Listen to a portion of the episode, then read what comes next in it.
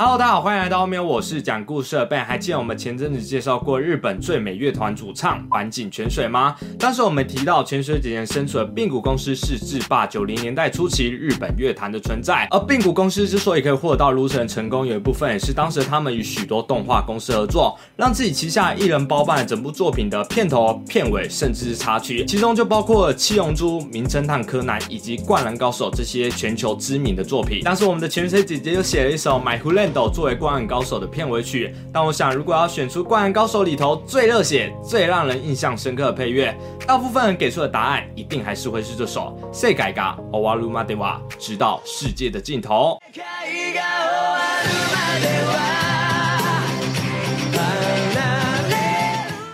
直到世界尽头是乐团旺时在一九九四年发行的单曲，此单曲不但夺得 Oricon 排行榜第一位，并狂销超过一百二十万张，成为乐团又一巅峰。同时，这首歌也被称之为“三井寿之歌”，因为在《灌篮高手》动画二十七集尾声时，随着安西教练的出现，让误入歧途的三井寿找回了自己的初心，并说出了那句名言：“我要当老师。”哦，不对，是教练。我想打篮球。在热泪盈眶的剧情催化下，配乐直到世界镜头的出现，真的是让我留下不少男儿泪。也是在这首歌之后，主唱上山生的心境发生了改变，并在两年后与吉他手柴吉浩一同在生涯最高。峰时离开乐团，旺死也在之后解散。意外是其中背后理由竟然与三井寿有着相似之处。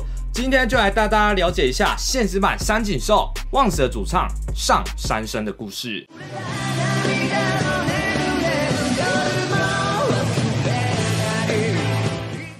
上山生于一九七二年五月二十四日，出生在崎玉县的川越市。父亲是个货车司机，母亲则是在一间小吃店工作。然而，他的父母的关系并不和睦，父亲时常家暴，也因此在五年级时，他随着母亲一同搬到了神奈川的横须贺市。中学，他加入到排球部，并非常热衷在其中，甚至有个未来要成为职业排球选手的念头。但后来，他觉得他自己的能力可能不太适合，就放弃了。也是在这时期，他开始接触到音乐，而上山生最喜欢。音乐类型无疑就是重。摇滚乐最一开始的他是在学校走廊上听到 Metallica 的 Master of Puppets，觉得这种音乐带来的冲击力非常强大，让他开始寻找更多类似的乐团，其中 Guns N' Roses 成为他最喜欢的乐团。在日后，我们甚至可以看到他打扮与枪花主唱 Axel 有着相同之处。高中毕业后没什么目标的他，透过关系进入到一间美容学校就读，也在那边组成了他的第一支乐团。但因为之后被退学，这支乐团也就自然的解散了。离开学校后，他则是再次加入到一个。名为 Explode 的乐团，据他所说，虽然这个乐团主要是模仿一些国外的音乐，但在当时仍有不少人气。可惜的是，在一年后，Explode 也因为各种原因而解散。没有学校，没有乐团的上山生，就这样过着打工的人生一段时间。直到有一天，他在买的一本音乐杂志上看到并谷公司培训会的招募，原先他想说可以去那边训练自己的歌唱技巧，没想到就在一次甄选会上，他被公司的负责人长户大信看上，在误打误撞的情况下。他与键盘手大岛康佑、假手柴崎浩组成了第一期的望子乐团。此名的由来是来自塔罗牌中的 S of Once，有着理想精神的意思。一九九一年十二月四日，旺子以单曲《萨比西沙瓦阿基诺伊洛》正式出道。但真正让他们崭露头角的作品，则是隔年发行的单曲《Modo Chioku Dakishime Tanara》。此单曲成为他们第一首夺得 Oricon 冠军作品，同时也是首张突破百万销量单曲。同年与当时四大偶像。像天后之一的中山美惠合作的歌曲《世界中の誰よりきっと》 更达到接近两百万张销量的夸张成绩。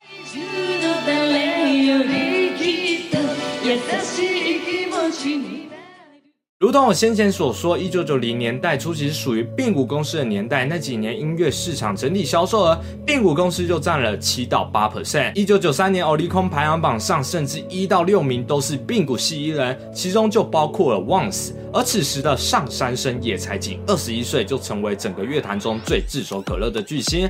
然而，光芒的背后却是一个渴望自由的灵魂。如果有看我板井泉水那一节，观众就会知道，并谷公司对旗下艺人采用的政策非非常独特。通常他们几乎都不会去电视上做宣传，有些艺人甚至还被怀疑过存不存在，像是大黑魔记、板井泉水等。更神奇的是，公司也刻意让艺人彼此错开行程，不要见面。而公司最主要的掌权人就是长户大。仙。那长户最主要的经营策略就是音乐卖出去，并股发大财。在他的招揽下，并股公司拥有许多厉害的音乐人，让他们可以针对时下流行去制作。复制大量产出作品，虽然旺子的歌曲几乎都是由上山生作词。然而制作层面仍然受到公司的许多限制，这让他非常痛苦。虽然旺子也有不少他喜欢的作品，但从小就喜欢应试重摇滚的他，也想要做出这类型音乐。一开始他选择妥协，随着公司的经营方针，唱着当时的 J-pop。直到一九九四年，Sega ga wa luma dewa，直到世界的尽头的出现，以及他的偶像 Kurt Cobain 的逝世，让他的心境产生了变化。他重新思考着。自己的存在，并下定决心要做自己喜欢的音乐，如同山井颂的教练，我想打篮球。上山生当时也找到了长裤，对他说：“教练，我想做真正的摇滚。”当然，这句话是示意啦。一九九五年十二月，Once 发行他们的第十张单曲《Same Side》。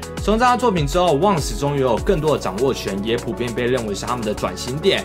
然而，人生并没有如同动漫般坚持自己的理想就会获得到胜利。转型后的他们失去了不少听众，偏向应试。摇滚的风格显然也无法吸引到当时日本大众的胃口，销量呈现雪崩式的下降。但上山生仍坚持自己的理想。欧美人从他们发行的最后一张单曲《World's Crime》听出当时的他对于自我的拉扯以及现实的百般无奈。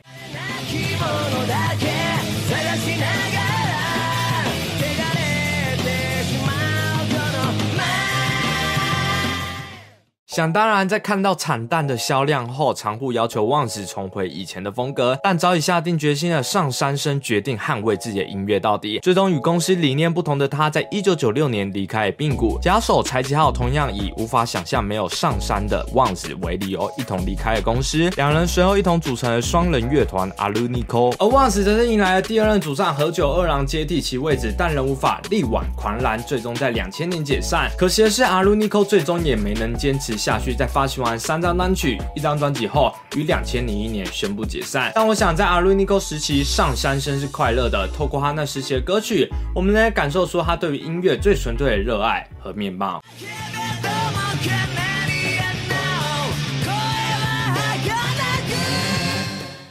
团解散后，虽然上山生沉寂了好一阵子，但还没有放弃自己的音乐。在两千零六年成立了自己的事务所，并再次组成了猫片乐团，一样以非主流的音乐为主，继续坚持着自己的道路。此时他的外形可以说完全不一样，表演时也都会带着那个不知道怎么形容的装饰。知道这叫什么的观众，欢迎帮我补充，我怕我讲错又被骂。近年来，除了在日本的活动外，还参与了不少华语地区的演出，连他本人都不知道，原来他在中文圈这么有人气。像是大家都熟悉。在二零一七年，他来到台湾，为职棒球队拉米狗桃园所举办的日本主题日中担任表演嘉宾。当天演唱了不少旺子名曲，其中就包括《直到世界尽头》，吸引了一万五千名的观众，创下年度入场纪录。而旺子在二零一八年因为 Daigo 翻唱《Model Tsuyoku Dakimetana》啦，开始有不少听众希望乐团重组，于是，在二零一九年找来了第三任主唱上原大使，以及曾经的吉他手、键盘手柴崎浩和木村真也。组成了新旺斯，目前也持续活跃在乐坛中。当得知这件消息时，上山生也是非常开心的表示祝福，希望他们能越来越好。究竟是要做自己喜欢的，还是观众想看的？这一直以来都是创作者面临的问题。以前觉得上山生的故事没什么共鸣，直到现在算半踏入这个圈子，才渐渐感同身受。有些人觉得像上山生这种坚持自我价值的行为才是真正的艺术家，但真实是如此吗？对我来，说，做出大多数人喜欢的内容，也是创作者的责任之一。像是有看我米津特辑的人就会知道，米津一直以来的目标就是做出能与大众产生共鸣的 J-Pop，这也是为什么他能成为今日 J-Pop 天王的原因。两个故事的走向完全不同，而有些人觉得上山生这种行为就是不知变通，但事实也不是如此。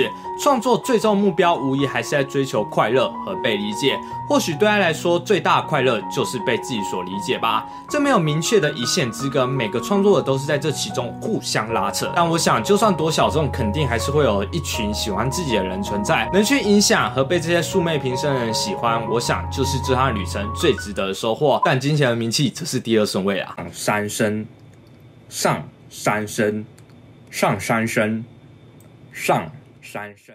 好，那今天影片先到这边结束了。喜欢的话也别忘记帮我按赞、分享，给可以加入我的会员支持我。现在都有很多专属影片，还有追踪 IGFB。就这样，下次见，拜。